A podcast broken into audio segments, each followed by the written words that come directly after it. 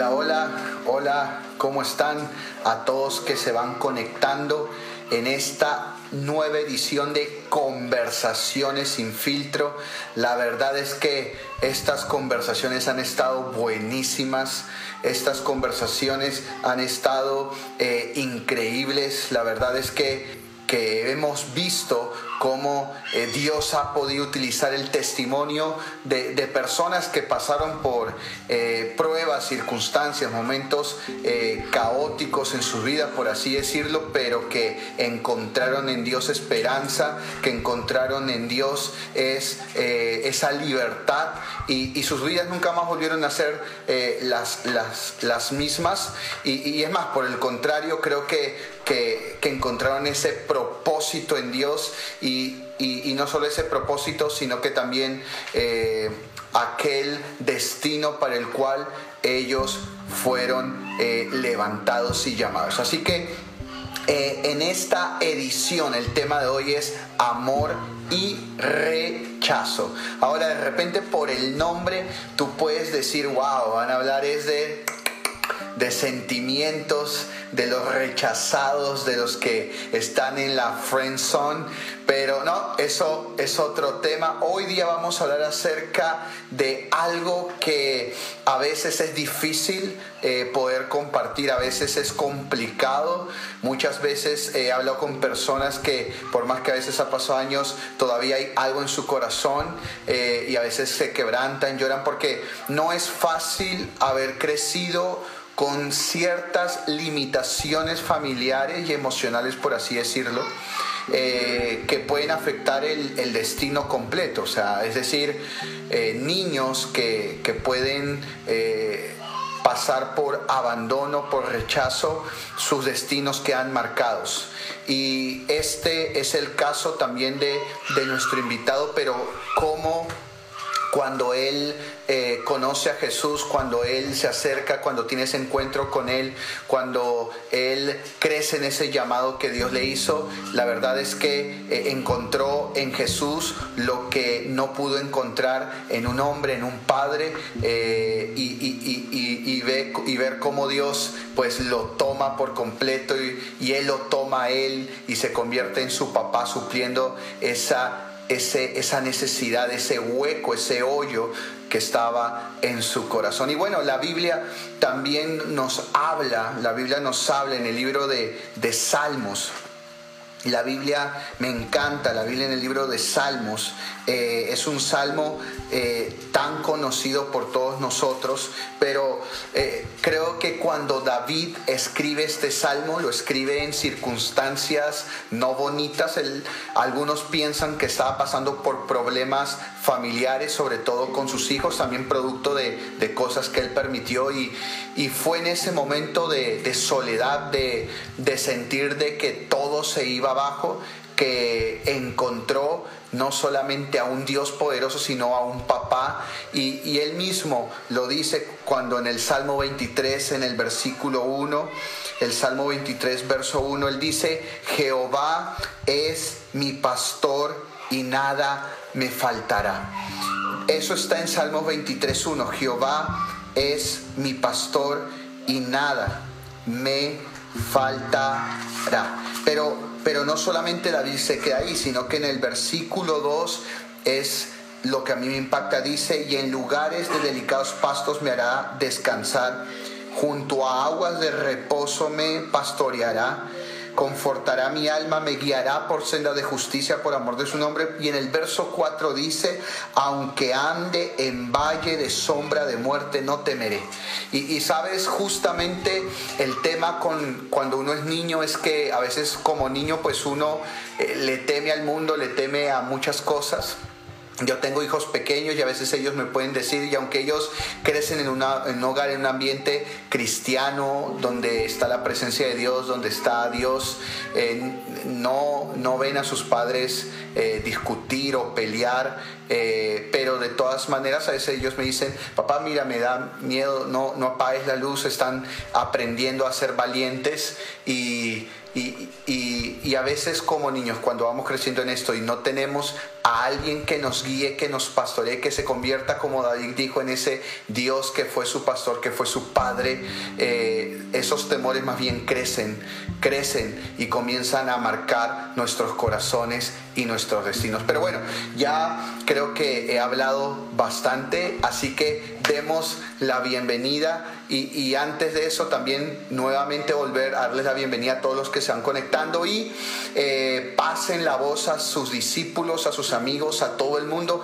que todos hoy puedan escuchar lo que hoy se va a decir porque yo sé que va a ser algo extraordinario, algo eh, increíble, algo increíble va a suceder el día de hoy. Así que bueno, veamos a ver si nuestro invitado ya está, ya está listo, y está eh, disponible. Vamos a apretar por acá, vamos a buscarlo al invitado que tenemos. En la solicitud seguro ahí ya va aceptando. Eh, hola, Leo. Leo ¿Qué tal, ¿Cómo estás? Bien, ¿Qué tal? Bien. bien, también, con un poco de frío por acá, pero bien. Aunque no se nota mucho con ese polo eh, mangacero. sí, es que el frío solamente es acá, por el, creo que por haberme rapado en la cabeza tengo el frío acá. bueno, eh, algo que es eh, interesante es que creo que las esposas, las esposas se han convertido en peluqueros en esta cuarentena. sí, y los hombres haciendo sus están haciendo sus prácticas con nosotros. Pero bueno, le, quedó bien a Caris su, su pelada cortedosa. bueno, eh, Leo, eh, como le digo a todos los que se conectan, y seguro tú lo has oído, solamente existen dos reglas en conversaciones sin filtro. El primero, como dice el nombre, no filtros, es decir, eh, expongamos las cosas como son. Si hay que llorar, reír, gritar, jalarse los pelos, pues hagámoslo. Eh, y lo segundo es a corazón abierto, es decir, no nos retengamos nada porque yo creo que a través de esta conversación todos los que nos van a ver van a descubrir en Dios algo increíble. Así que, bueno, hoy día es amor o rechazo.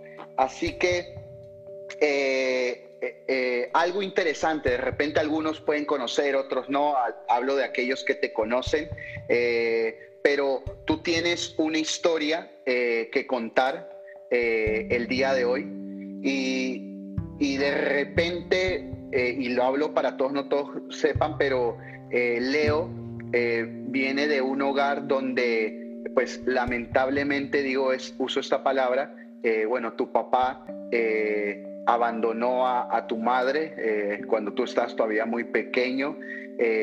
Prácticamente, bueno, nuestra abuela que ahora está eh, en la presencia de Dios, eh, ella también eh, jugó un papel ahí muy importante porque pues te tuvo ahí de pequeño, pero, pero mi, mi, pregunta es, ¿cómo fue eso? O sea, ¿cómo fue esa situación en casa? ¿Cómo fue el, el vivir y el experimentar el, el, abandono de padre? ¿A qué edad fue eso? ¿Cómo fue eso en tu casa, con tu madre? la situación, cuéntanos por favor. Bueno, eh, todo empezó en el vientre, pues, ¿no? Por lo que mi mamá me ha contado, eh, todo empezó en el vientre cuando ella sale embarazada. Eh, estaba estudiando, estaba estudiando y creo que iba en segundo o tercer ciclo de la carrera que estaba llevando. Y, llegó su bendición, pues, ¿no? O sea, yo, y, y, se le terminó la carrera, pues, ¿no? La carrera se le, se le termina ahí porque ya su vida cambió, pues, ¿no? Entonces cuando ella va a hablar con mi papá, eh, mi papá no quería hacerse cargo, pues, ¿no? No quería hacerse cargo, no. Eh, empezó a, recriminarle muchas cosas a ella. Y, entonces ella tuvo que dejar eh, la carrera y se fue a... bueno, yo nací y, me dejó con, los abuelos, ¿no? Con Rosita y, y Lancho, ellos fueron quienes me criaron desde pequeña y estuvo conmigo los primeros meses y ya luego eh, mi mamá se, vino a Lima, pues recuerdo que, que, nosotros estábamos en Cañete, entonces mi mamá venía a Lima, eh, trabajaba acá y ya los, los fines de semana me iba a ver allá. Eh, y para ese entonces, creo que fueron los cuatro o cinco primeros años de mi vida, fue así, ¿no? esos cuatro primeros, esos cuatro o cinco primeros años fueron así.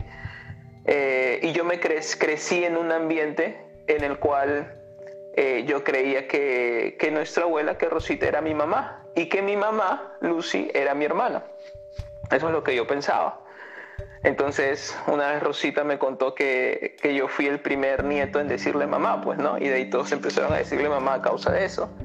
Pero era porque el hecho que yo pensaba que ella era mi mamá, ¿no? Entonces yo no, no recuerdo mucho de, de cómo fue esa, esa infancia eh, en esos primeros cuatro o cinco años, pero lo que sí recuerdo es que cuando llegamos a Lima, llegamos a Villa El Salvador, eh, yo le hacía muchas preguntas a ella que por qué dejábamos Cañete, porque yo seguía con la idea que ella era mi hermana y que Rosita no era mi abuela, sino que era mi mamá, ¿no? Claro, claro. Y, y, así fueron esos primeros años, ¿no? Fueron este, eh, con muchas preguntas desde niño, ¿no? Desde, desde, esa edad, o sea, con muchas preguntas.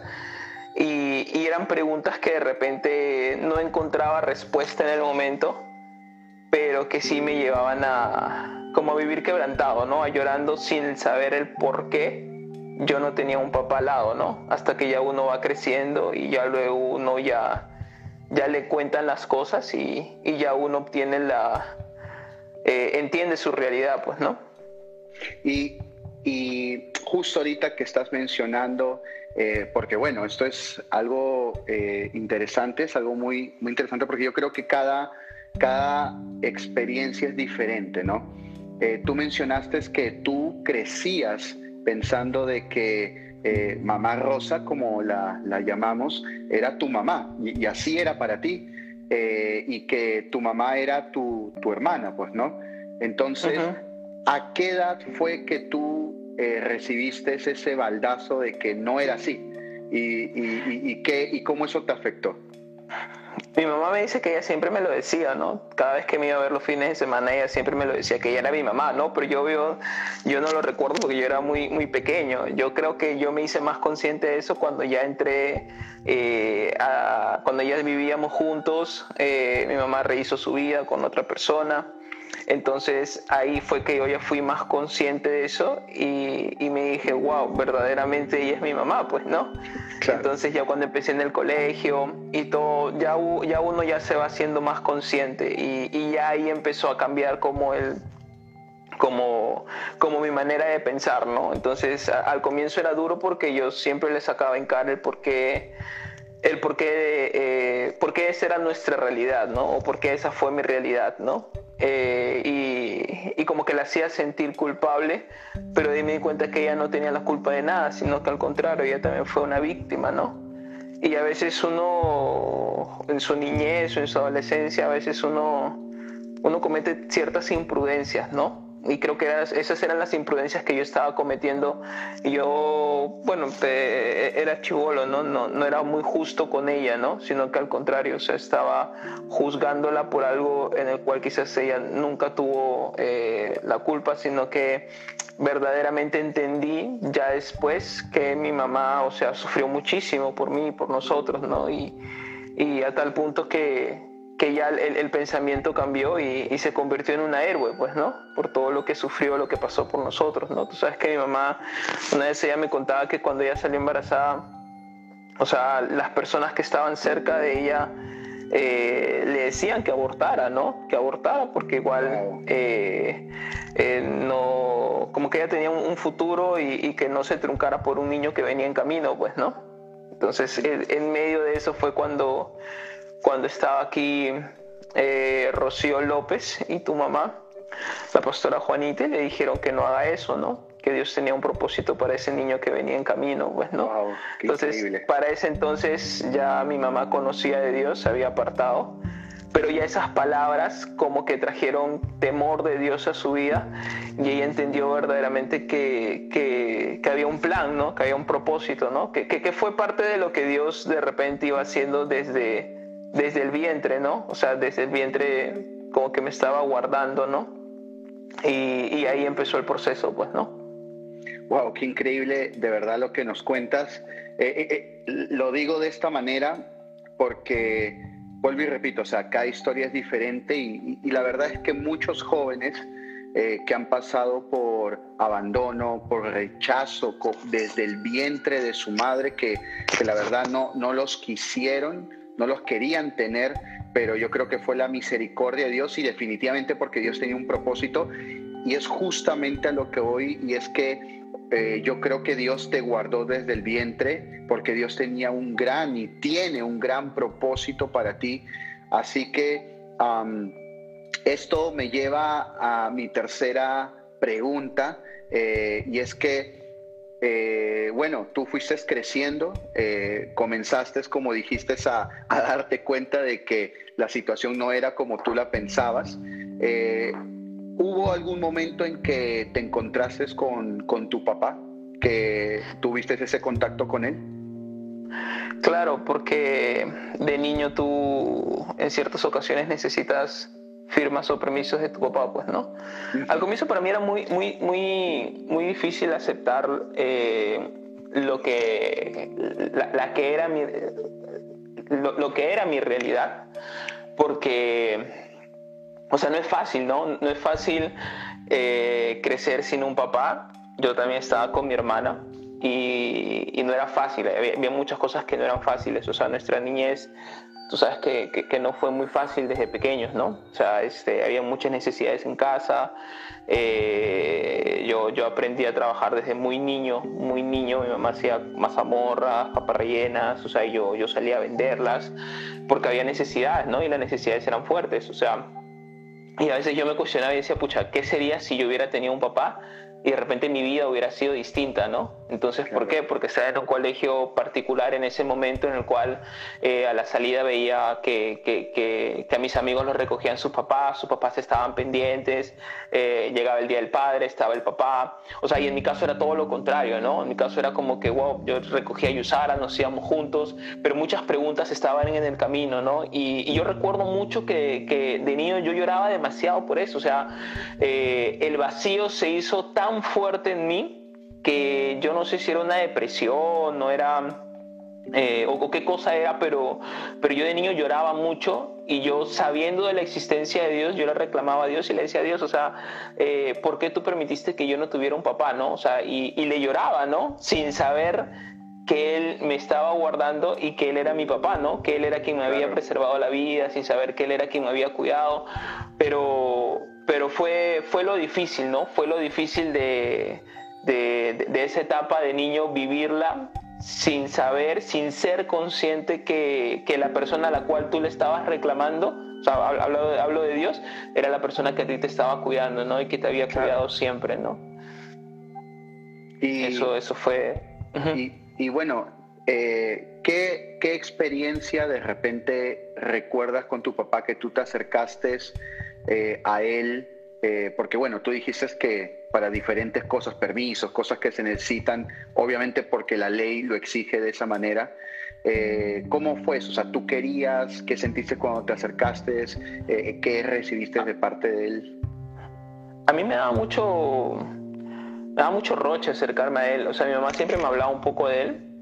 Y yo, para mí era como que me entraba por una oreja y me salía por la otra, ¿no? ya recuerdo que conforme íbamos creciendo había necesidades más fuertes. Y yo algo que admiro mucho de mi mamá es que mi mamá, por ejemplo, ella, ella nunca... Yo ya cuando yo ya había cumplido los 18, yo un día le dije, mami, ¿por qué tú nunca denunciaste a mi papá, no? O sea, ¿por qué nunca le pusiste un juicio por alimentos o algo, no? Y ella me dijo, este, yo nunca lo hice porque nunca quise, porque ella me decía, yo sabía que si lo hacía tenía las de ganar, ¿no? Y que por ende tu papá podía ir preso pero yo nunca quise que, o sea, que se dijera que, que por esto tú tienes un papá preso, ¿no?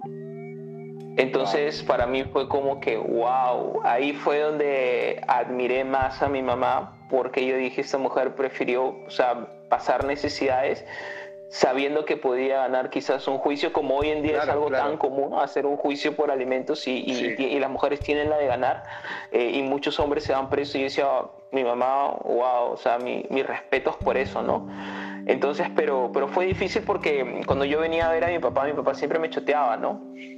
Era como que llegábamos, eh, nos miraba, nos invitaba a un cuarto de pollo, nos daba 20 soles a mí, 20 soles a Yusara y chao, pues, ¿no?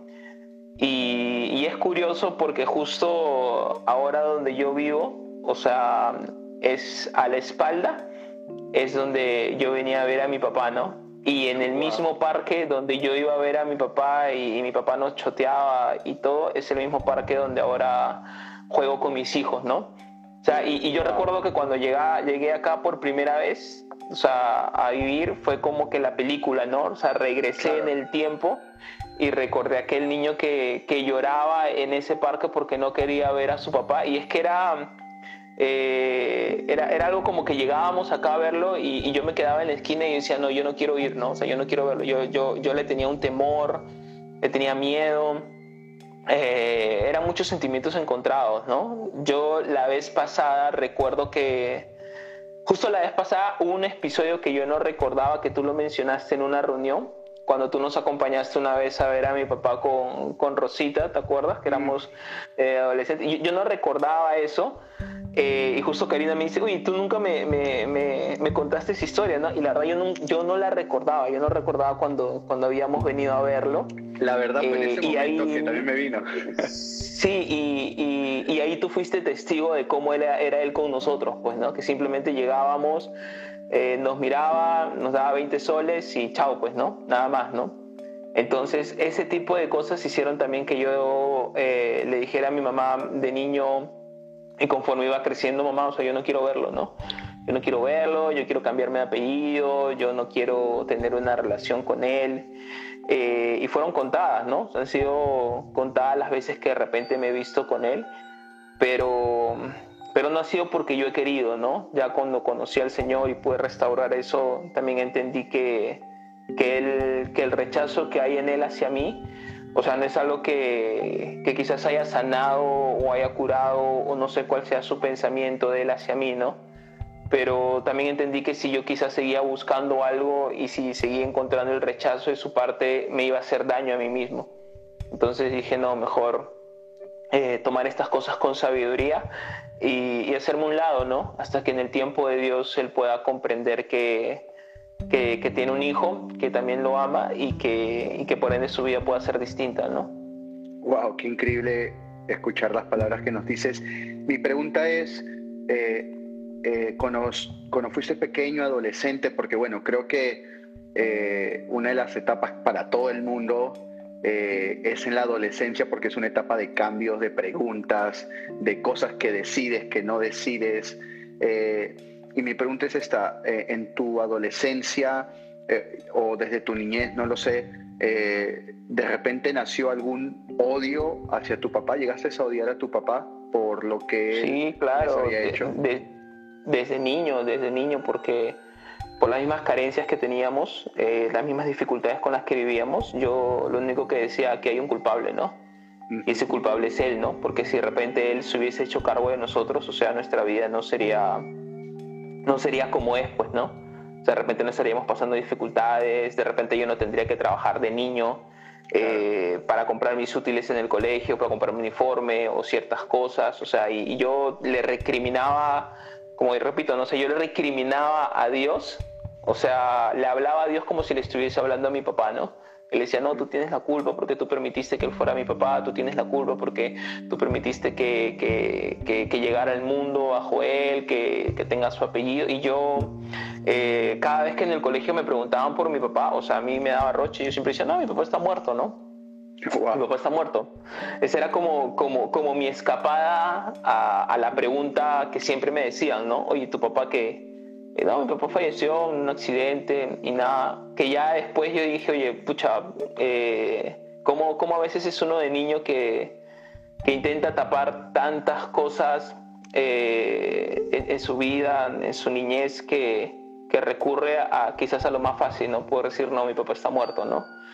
Pero no, o sea, era, era muy era muy difícil, o sea, era muy difícil. Creo que, que en ocasiones aquellos que, que, quizás han vivido eso o, lo viven son aquellos que a veces se hacen, como que lo pueden comprender de cierta manera porque se dan cuenta que, se dan cuenta lo, lo, lo, profundo que puede llegar a ser el vivir sin, sin esa figura que, que ahora que soy papá me doy cuenta de la importancia y digo, el papá para un niño es, es el héroe, ¿no? Es, es el superhéroe que, que, puede hacer todo lo que ellos no pueden hacer, ¿no? Y, y el no tener un papá creó tanta inseguridad en mí de niño y, ya de adolescente me llevó a cometer muchos errores, muchos errores porque intenté llenar, ese vacío con, con muchas cosas alrededor, ¿no?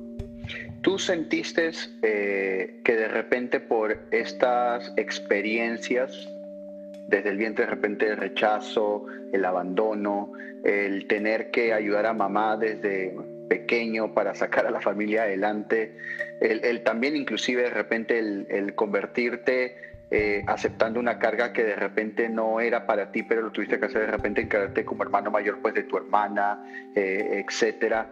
Eh, ¿En algún momento tú sentiste que tuviste que colocar tus sueños a un costado? Claro, porque de niño, de, de, niño uno, uno tiene muchos sueños, tiene muchos anhelos, ¿no? y, y, algo que, que nos limitaba mucho en ese tiempo era la economía, ¿no? Entonces eh, era difícil sostener muchas cosas. Entonces yo creo que, quizás, como repito, ¿no? si, la historia hubiera sido distinta, hubieran cosas que no, que no hubiera ocurrido. Pero bueno, todo, todo tenía un propósito, todo tenía algo ahí. Yo veces me pongo a pensar y digo, si definitivamente si yo, si yo hubiera tenido un papá terrenal, o sea, mi vida no hubiera tenido no tendría el sentido que tiene ahora, ¿no? Creo que Dios lo permitió para conocerlo a Él en esa faceta, pero sí, era muy difícil. Yo, yo días atrás había recordado una, una anécdota que me pasó, que justo mi suegra había hecho papa rellena y nos invitó a almorzar hace un tiempo y, yo cuando ella estaba preparándolas, yo recordaba una vez cuando mi mamá había preparado papas rellenas y había hecho 15 papas rellenas y me tocó ir al mercado a venderlas. Y yo tenía que venderlas porque al día siguiente tenía que pagar un curso del colegio en el cole.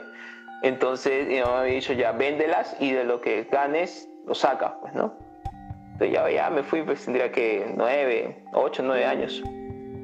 Y recuerdo que ese día no había vendido nada, toda la tarde no había vendido nada y yo estaba paseándolas como ya una hora. Y, y esas fueron mis primeras experiencias con Dios como papá porque yo empecé a hablarle a Dios y le decía a Dios, yo necesito vender esto porque tú sabes que obviamente estaba llorando en ese momento como niño y le decía a Dios, yo necesito vender esto porque, porque lo tengo que vender porque si no mañana no puedo pagar esto, ¿no? Y hablaba con Dios y me iba, venía, nadie me compraba, yo le ofrecía a todo el mundo. Y ya cuando ya estaba por rendirme, eh, paso por un puesto de zapatillas y un señor me llama y dice, ah, chivolo, ven, ¿qué vendes, no? Este, yo hago rellenas. ¿Cuántas tienes? 15. ¿Cuántos están? Dos soles. Ya, véndeme todas. Y me paga. Y para mí fue como que, wow, yo me fui corriendo a mi casa y me iba corriendo y me, y me ponía a llorar, ¿no? Me ponía a llorar y le decía a Dios, tú eres real. O sea, tú eres real, Dios. Entonces fueron como que las, las, las primeras experiencias de niño con Dios, pero que a causa de, a causa de, o sea, Dios estaba usando esa necesidad para conocerlo, ¿no? Entonces eso era algo, algo bravazo, ¿no? Eh, bueno, entonces tú fuiste creciendo, eh, fuiste adolescente, más joven, pasaron los años, eh, conociste a Dios, eh, bueno, ya, ya venías conociendo a Dios, pero ¿en qué momento tú sientes de que tuviste ese encuentro con Dios que tú dijiste, wow, no, Dios es mi papá, ¿no? ¿Y, qué comenzó eso a marcar en ti diferente, ¿no? Yo creo que todo empezó cuando, cuando ya yo este, ya, estaba en, ya estaba en la adolescencia, en la secundaria, estaba cometiendo muchas burradas y ya cuando fui al encuentro ya las cosas empezaron a cambiar. Sí, pero creo que el encuentro que, al que fui, Dios hizo mucho pero definitivamente mi vida cristiana marca mucho cuando, cuando estuvimos en Bogotá. Yo tuve una experiencia ahí cuando vivíamos en, el departamento de Leavizán. Eh, cuando recuerda que, que, en las mañanas cada uno de nosotros oraba en un lugar, pues no, tú orabas en el cuarto, a mí me gustaba orar en la sala, o a veces nos turnábamos en diferentes lugares, pero cada uno tenía su devocional, ¿no? Y, y, yo recuerdo que en una de esas mañanas, nunca me olvidé, era un 31 de diciembre, y ese año Dios había hecho muchas cositas, pues, ¿no? Eh, dentro de ellas el poder ir a, a, Colombia, esa por primera vez, ¿no? Entonces, este yo estaba muy agradecido con Dios, ¿no? Por todo lo que había hecho, ¿no? Y recuerdo que ahí estaba, este, empecé a escribir una carta a Dios, empecé a escribir una carta.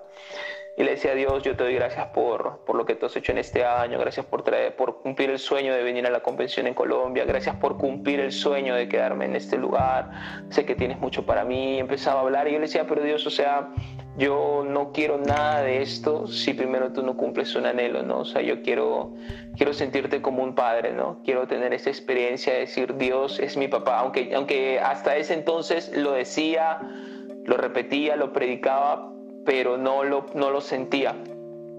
Entonces fue en ese momento como, como que tuve una experiencia que, que marcó por completo mi vida porque en ese momento yo sentí que, que, en ese momento no vino la presencia de Dios, sino vino la presencia del Padre.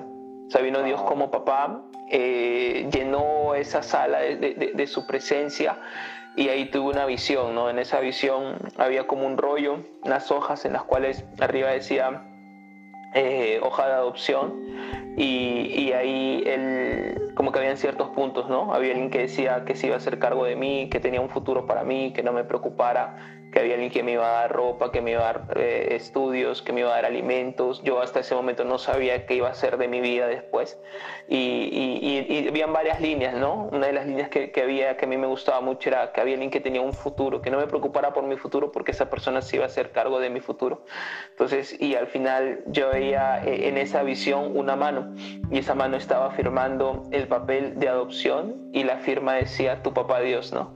en ese momento que yo tengo esa, esa esa, experiencia fue como que ah, reaccioné después de la firma y miré mi cuaderno, estaba lleno de lágrimas y empezaba a llorar y en ese momento yo creo que para ese tiempo ya tenía unos, unos años en la iglesia, pero ahí mi vida cristiana se partió, o sea, entre antes y después de esa experiencia, porque después de esa experiencia es donde ya empiezo a decir, Dios es mi papá, ¿no? Sea, ya me sentía seguro porque cuando veo ese, cuando tengo esa experiencia después de la firma que decía tu papá Dios, ahí abajo decía Romanos 8, 14 y 15. Yo para ese entonces siempre había escuchado ese versículo, pero no sabía dónde estaba. Y debajo de esa, esa hoja de adopción decía Romanos 8, 14, 15. Entonces yo ya salgo de, de, la visión, como que vuelvo en sí, estaba llorando y recuerdo el versículo y me voy a la Biblia que tenía en ese momento y la Biblia me voy a decía Romanos 8, 14, 15 y ahí habla que Él no nos ha dado un espíritu de temor, sino que nos ha dado un espíritu de adopción por el cual clamamos a Padre. Entonces todo eso tenía tanto enlace con, con la palabra de, de, del papel de adopción que yo dije, Dios me adoptó. O sea, en ese momento yo sentí, dije, pucha, Dios me adoptó y es ahí donde empieza el proceso de, de conocer a Dios como papá, ¿no? De, de, conocer a ese, a ese papá. Ya para mí no era simplemente relacionarme con Dios, sino ya era relacionarme con Dios Padre. O sea, para mí ya no era eh, orar, sino era ese momento de intimidad con el Padre. O sea, eh, cambió todo el panorama, ¿no? Wow, qué increíble. Y, bueno, eh, justo que tú estás mencionando de, cuando estábamos en, en, Bogotá, en Colombia, creo, si más o menos recuerdo, que creo que estando allá tú recibiste una carta, un correo, creo que fue de tu mamá. Eh, ¿qué, ¿qué, decía allí? ¿Qué te estaba contando? Eh, porque recuerdo que, que, que, saliste corriendo también como a llorar. ¿Qué, qué, qué estaba hablando allí para ti? Todos los que pasan por aquí tienen que llorar, ¿no? este, en esa carta era algo que mi mamá nos estaba confesando. Eh, para mi mamá era como que yo fui a Colombia a un encuentro, ¿no? Ella no, no, sabía mucho de lo que yo estaba haciendo allá, entonces ella sabía que a los encuentros, a los encuentristas había que enviarle una carta, así que me, me mandó una carta. Y en esa carta ella me, contaba que cuando yo tenía eh, tres, cuatro años, Yusara tenía un año, entonces habíamos ido a buscar a mi papá, pues, ¿no? Y para ese entonces era un 24 de diciembre, eh, era el cumpleaños de mi, de mi hermana, y este y habíamos ido a buscar a mi papá, pues, ¿no? Entonces, eh, mi papá nos había votado, nos había choteado horrible, y como era Navidad y era el cumpleaños de mi hermana, a mi mamá le daba vergüenza ir a la casa de alguien de su familia.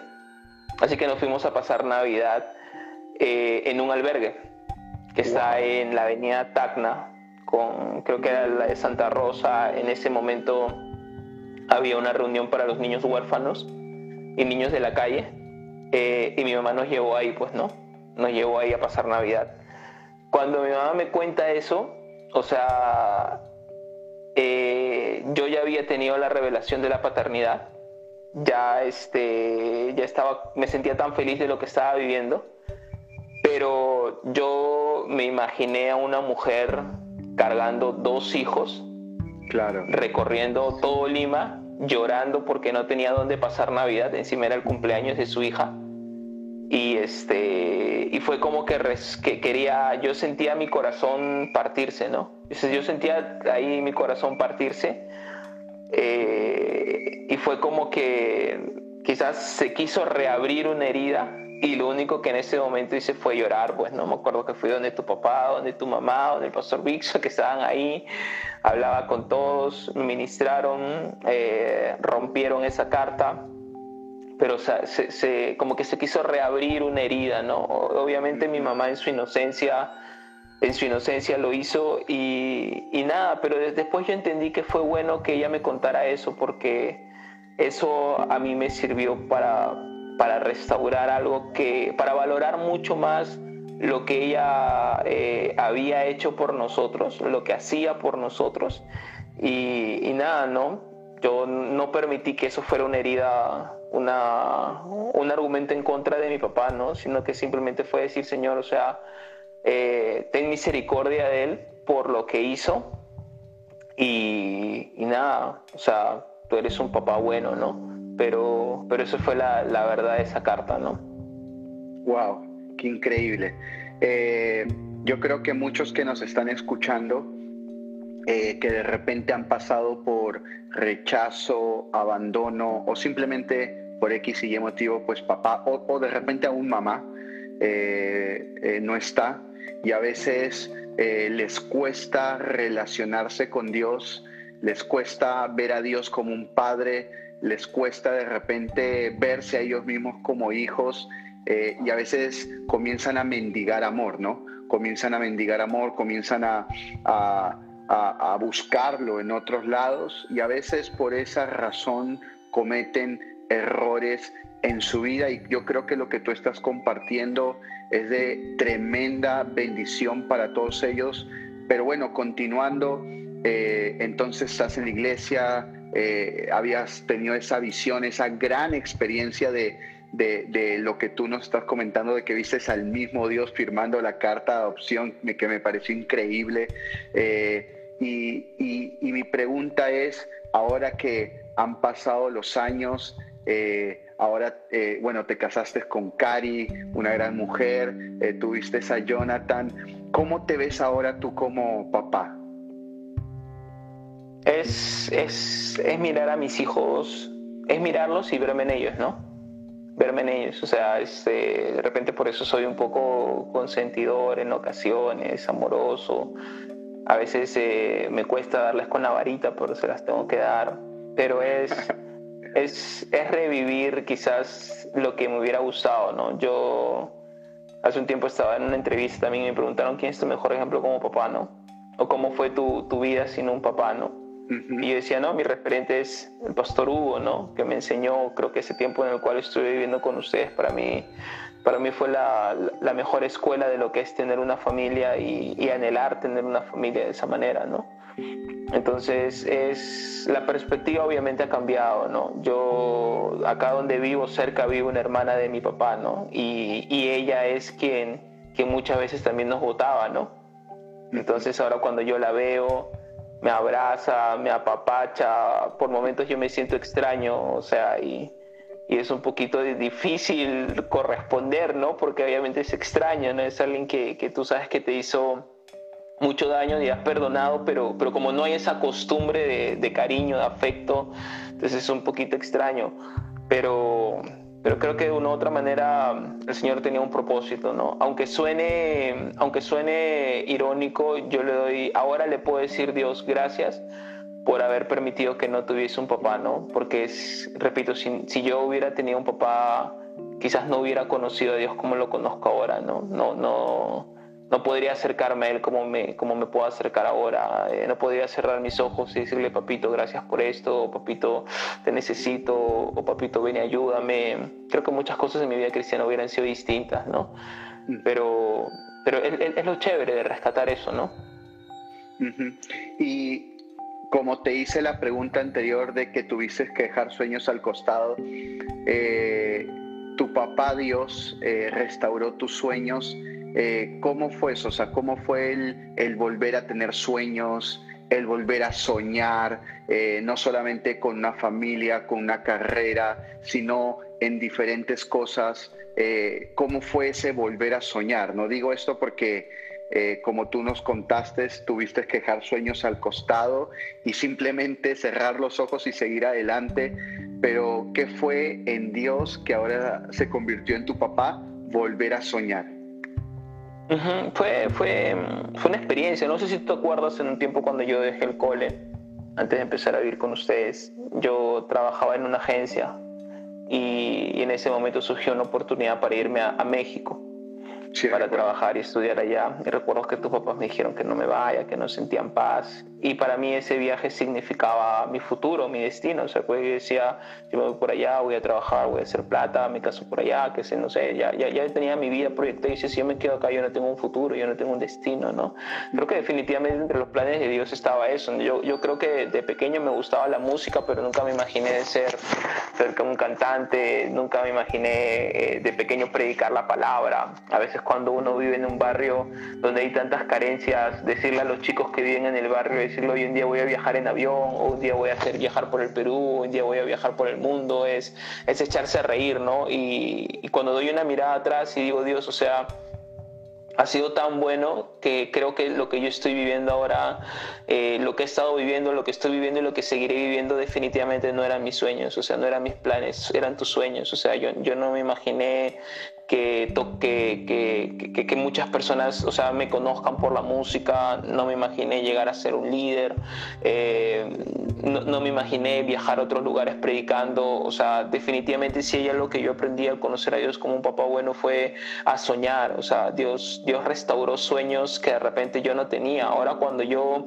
en ocasiones regreso a Villa, El Salvador y me encuentro con mis amigos y ellos ven lo que Dios ha hecho en mi vida, o sea, y yo empiezo a hablarles, o sea, y es como que volver en, el pasado y decir, o sea, eh, antes eh, eh, es que el, no tener un papá, una de las causas que, que, trae, o sea, es que hay un, trae una incapacidad de soñar, porque trae inseguridad, tú no, eres, no, no, creces seguro. Entonces, como no creces seguro, o sea, te cuesta anhelar algo, te cuesta lograr algo, no hay alguien que, que te lleva a tener la seguridad que tú puedes conquistar algo, que, te haga sentir que eres el mejor en algo, ¿no? O sea, tú, tú creces inseguro y, y creces lleno de temores, ¿no? Entonces, cuando yo ya entendí que Dios era mi papá después que tuve esa revelación, o sea, trajo tanta seguridad que yo decía, no, yo soy el mejor en lo que hago, ¿no? Si hago esto, soy el mejor. Y no porque yo lo diga, sino porque mi papá lo dice, ¿no? Entonces ahí es donde vino la seguridad y, yo siento que, que, lo que empecé a vivir después de eso ya no fue, ya no eran mis sueños, ya no eran mis planes, sino ya eran los sueños que definitivamente Dios tenía, ¿no? Wow, qué increíble. Y, y lo que tú dices es tan cierto porque eh, algo que una vez aprendí es que eh, los sueños marcan la naturaleza de un joven y, si no tiene un papá y como tú dijiste hay una incapacidad por sus inseguridades, por sus temores, por tantas cosas de poder soñar, pues cuántos jóvenes hay de que nunca, eh, lo voy a decir de esta manera, nunca podrán salir adelante por el hecho de que no pueden soñar con que sus vidas pueden ser diferentes. ¿Qué experiencia podrías contarnos de aquellos regresos que has tenido a El Salvador de repente con un amigo, de repente alguna anécdota de que ellos te ven ahora y dicen, wow, Leo, ¿eres tú, de verdad eres tú? ¿Qué, qué experiencia nos puedes contar?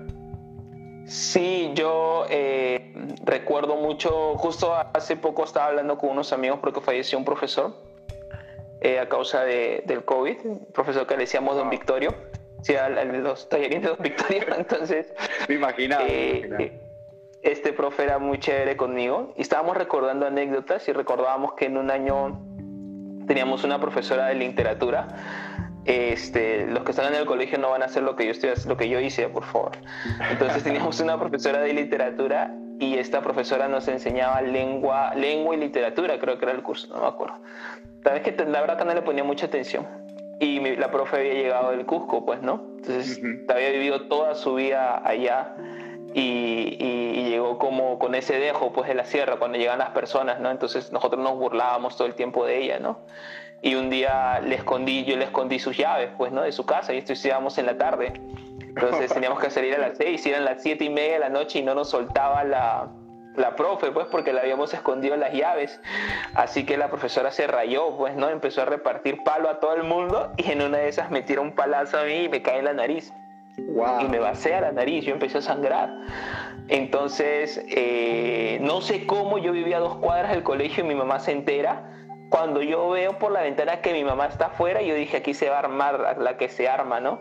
Y mi mamá le dice a la profesora, profesora, yo aquí la respeto, pero afuera yo me olvido que usted es la profesora. Y dijo, y mi mamá la va a chancar, porque encima la profesora era chatita y mi mamá toda alta, una morena grande, y mi mamá ahorita la va a aplastar con un cachetado. Entonces, este, y, y esta profesora, a causa que me rompió la nariz, yo le tuve que decir a un amigo, brother, sácale las llaves que están en esa ventana y pónselas en su carpeta donde está, pues, ¿no? claro, claro. Pero el punto es que, que, ahora que hablaba con mis amigos, mis amigos me hacían recordar todas esas cosas y me decían, Leo, o sea, definitivamente le damos gracias a Dios en, en medio de sus cosas, o sea, me decían, le damos gracias a Dios porque te pudo rescatar de eso, porque Imagínate si continuabas en ese camino, ¿no? En el camino eh, en el cual muchos de los chicos con los cuales de niños jugábamos bolitas, jugábamos al trompo, los del barrio, muchos de ellos están en la cárcel. Hay gente que, que, que ha fallecido. Hace dos años fui a enterrar a un amigo que falleció y es duro, es duro porque ese tipo de cosas te lleva a reflexionar y tú dices, definitivamente Dios, fuiste tan bueno, tan misericordioso que, que me arrancaste de donde yo estaba porque quizás ese hubiera sido mi destino, ¿no? O sea, ver, ver a mis amigos que, que mueren eh, en peleas de pandillas, algunos que están en el vicio de las drogas, llegar a ese lugar y, mirarlos cómo están, eh, saberlo, saber cómo hubiera sido mi vida si no hubiese aceptado a Jesús, yo digo definitivamente Dios, gracias. O sea, hace poco regresamos cuando hubo el incendio y yo estaba con Marcial, creo, y pasamos por el colegio en ese decía, mira Marcial, por aquí me trepaba cuando llegaba tarde al colegio. y era dos cuadras de mi casa, pues, ¿no? Dos cuadras de mi casa, yo no tenía por qué llegar tarde. El auxiliar me decía, de paz, tú te vienes contando las piedras, ¿no? Me acuerdo que no me decían de paz, me decían guerra, me decían. O sea, tú no eres de paz, tú eres guerra, me decían. Pero, pero definitivamente Dios ha sido bueno, ¿no? Ahora, ahora uno se ríe de todas esas cosas y recuerda con, con mucho, con mucho, con mucha, eh, no sé, emoción, sentimientos encontrados, pero uno dice, Dios, esto ha sido tan bueno, ¿no? Y definitivamente eh, eso queda, ¿no? Yo quizás en un momento me, me avergonzaba de decir de dónde venía, pero ahora me siento tan feliz de decir, o sea, yo, yo vengo de un barrio de Villa Salvador, o sea, gente que, que, que, la lucha, que la pelea, que sufre, ¿no? Y a veces eso, eso me lleva a comprender a muchos jóvenes que ahora están cerca de mí y, entiendo sus ganas de salir adelante, su deseo, y, no es fácil. No es fácil soñar para alguien que, que no está acostumbrado a soñar. No es fácil eh, vivir muchas cosas cuando de repente no, has, no, no, las has tenido, ¿no? No las has tenido de niño, cuando tenías muchas carencias, cuando yo salí de Villa El Salvador, o sea, yo salí con, con, una mochila que tenía tres polos, dos pantalones, las zapatillas que te llevaba puestas y, y una mochila llena de ilusiones, ¿no? Una mochila llena de ilusiones, una mochila llena de sueños, una mochila llena de esperanza y, y le doy tantas gracias a Dios, o sea, porque digo, wow, Dios, o sea, ha sido bueno, ¿no? Ha sido bueno porque porque nunca me imaginé vivir lo que vivo, nunca me imaginé, como repito, ser un artista, viajar a otros países, llegar a un concierto y que la gente se sepa tus canciones, o sea, son cosas que, a veces uno las palpa, pero sobre todo lo que nunca me imaginé es abrir la Biblia y sentir que, ese Dios de la Biblia es mi papá y que, y que Él me está hablando, ¿no? O sea, definitivamente esas experiencias son, te marcan tanto. Eh, Leo, ¿Cómo ves el futuro ahora? ¿Cómo ves el futuro? Con, mucha ilusión, con mucha ilusión, con tantos sueños todavía, tantos anhelos. Eh, es, difícil seguir soñando, es difícil dejar de soñar, es difícil dejar de soñar. Creo que, cuando Dios empezó a trazar su destino en mi vida, eh, me llenó de, tantas, de tantos anhelos eh, y sueño, sueño con, alcanzar muchas cosas, sobre todo sueño, sueño con ser un, aunque ya, ya esté casado y, tenga hijos, sueño con, sueño con ser mejor, con ser un mejor esposo, con ser un mejor papá, eh, con ser un mejor hijo.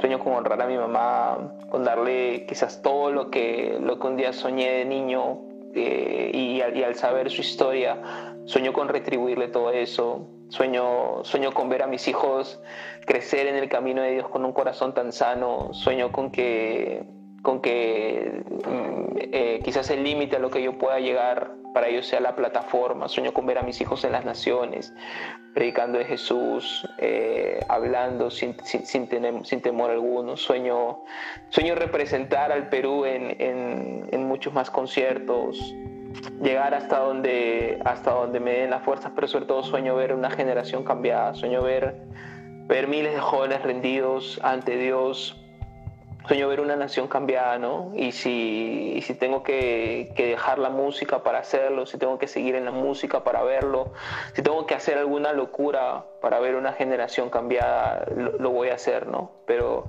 pero sí anhelo ver esta nación transformada por, por Jesús. Wow, qué increíble. Eh, y bueno, ya la verdad, eh, no quisiera que acabe, pero bueno, el Instagram nos da 60 minutos, ya estamos creo a minutos nomás de, de que se termine esta transmisión.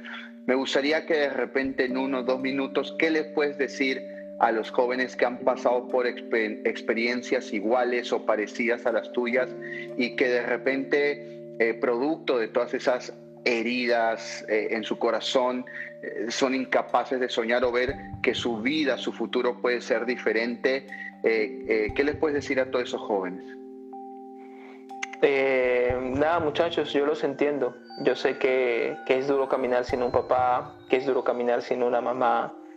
Yo en todos mis años de vida he vivido más, he vivido más lejos de mi mamá que, cerca, ¿no? He vivido más años fuera de casa que, estando con ella, ¿no? Y yo sé que, en ocasiones muchas cosas no son fáciles, sé que hay cosas que son muy duras, eh, sé que a veces el camino es muy difícil, pero decirles que pongan su confianza en Dios, que busquen a Dios, que le sirvan con todo su corazón, que si Él, él eh, coloca sueños en su vida, no sientan que, que son los suyos, si son los sueños que vienen de Él. Yo estoy muy agradecido eh, con la vida de, los pastores su Juanita, con su familia, porque por mucho tiempo me, me tuvieron y me tienen como un hijo.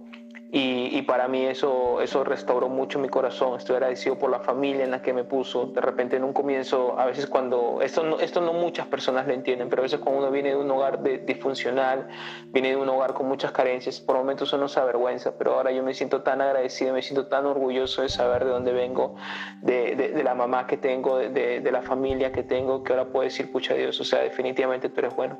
Y sueñen, ¿no? Sueñen con ver una generación cambiada, sueñen con ver sus sueños cumplidos, sueñen con sacar a su familia adelante. Sueñen porque ustedes son como los José. José se convirtió en el sostén de sus hermanos y, y, de esa manera también yo lo he entendido para mi familia y entiendo que ustedes lo sean, ¿no? Así que sobre todas las cosas, nunca dejen de servir a Dios, nunca dejen de buscarlo. Wow, qué increíble. Leo, no sé si ya para terminar, de repente nos pudieras dirigir en una oración orando por todos esos jóvenes que, realmente Dios pueda revelarse, así como Dios lo hizo contigo, porque definitivamente tiene que ser una experiencia sobrenatural. Como tú dijiste, no, eh, muchas veces eh, de labios eh, podemos decirle, ah, sí, tú eres papá Dios porque nos lo enseñan, porque nos lo dicen, porque nos lo predican y porque lo sabemos, pero es totalmente diferente cuando Dios se revela a nosotros como un padre. Me gustaría que tú ores por eso, para que ellos puedan recibir la revelación de que Dios verdaderamente es su papá. Listo. Padre, te damos gracias, Señor, por este tiempo. Gracias aún, Señor, por, este, por esta transmisión, por este live porque sabemos, Señor, que en medio de todo eso tú has estado hablando muchos corazones. Te pido que tú sanes toda herida, todo resentimiento de rechazo eh, en aquellos, Señor, que aún quizás no han abierto su corazón por completo. Que tú puedas arrancar el rechazo, que coloques paz, que traigas sanidad, que puedas llevarlos a que ellos puedan contemplar lo grande que eres y los sueños que tienes para ellos, Señor. Padre, yo sé que tú tienes muchos sueños, muchos anhelos, Señor. Padre, lleva a cada joven a experimentar lo que significa el abrazo del Padre. Lleva a cada joven a experimentar lo que significa, Señor, el poder decirte, papá, sana corazones, Señor, aun que estén marcados por la ausencia, Padre. Sana esos corazones que estén marcados por el rechazo. Sana esos corazones que estén marcados, Señor, de repente por las dificultades, por las carencias que vivieron. Y yo sé que tú, Señor, vas a llevarlos a un nuevo nivel, porque tú eres un Padre bueno, Señor. Eres un Padre bueno, Padre. Llena y sana cada corazón, Señor. Sana cada corazón que está mirando. Te lo pido, papito, en el nombre de Jesús. Amén.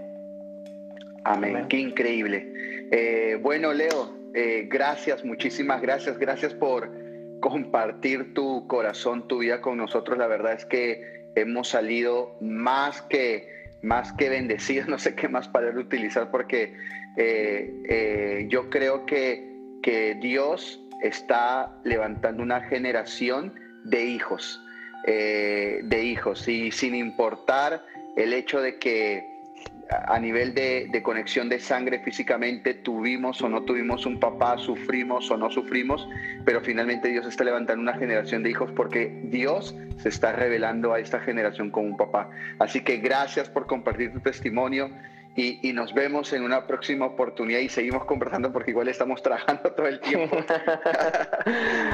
Eh, así que un abrazo. Saludos, saludos ahí a todos, saludos a Gracia que estaba conectada. Sí, quiero mucho, Ney. Saludos a todos, bendiciones. Chao, chao. Y bueno, eh, gracias a todos los que se conectaron a Conversaciones sin filtro en esta edición llamada amor o rechazo. Así que yo creo que hemos salido totalmente bendecidos, totalmente admirados por, por, por entender y saber de que Dios es nuestro papá. Recuerden, Él no quiere ser tan solamente tu Dios, Él no quiere solamente que lo conozcas por aquel que puede contestar tus oraciones, hacer milagros. No, Él quiere ser más que eso, Él quiere ser tu papá y, siempre tenerte de la mano. Así que no lo olvides, Dios quiere ser tu papá. Así que, bueno, muchas gracias.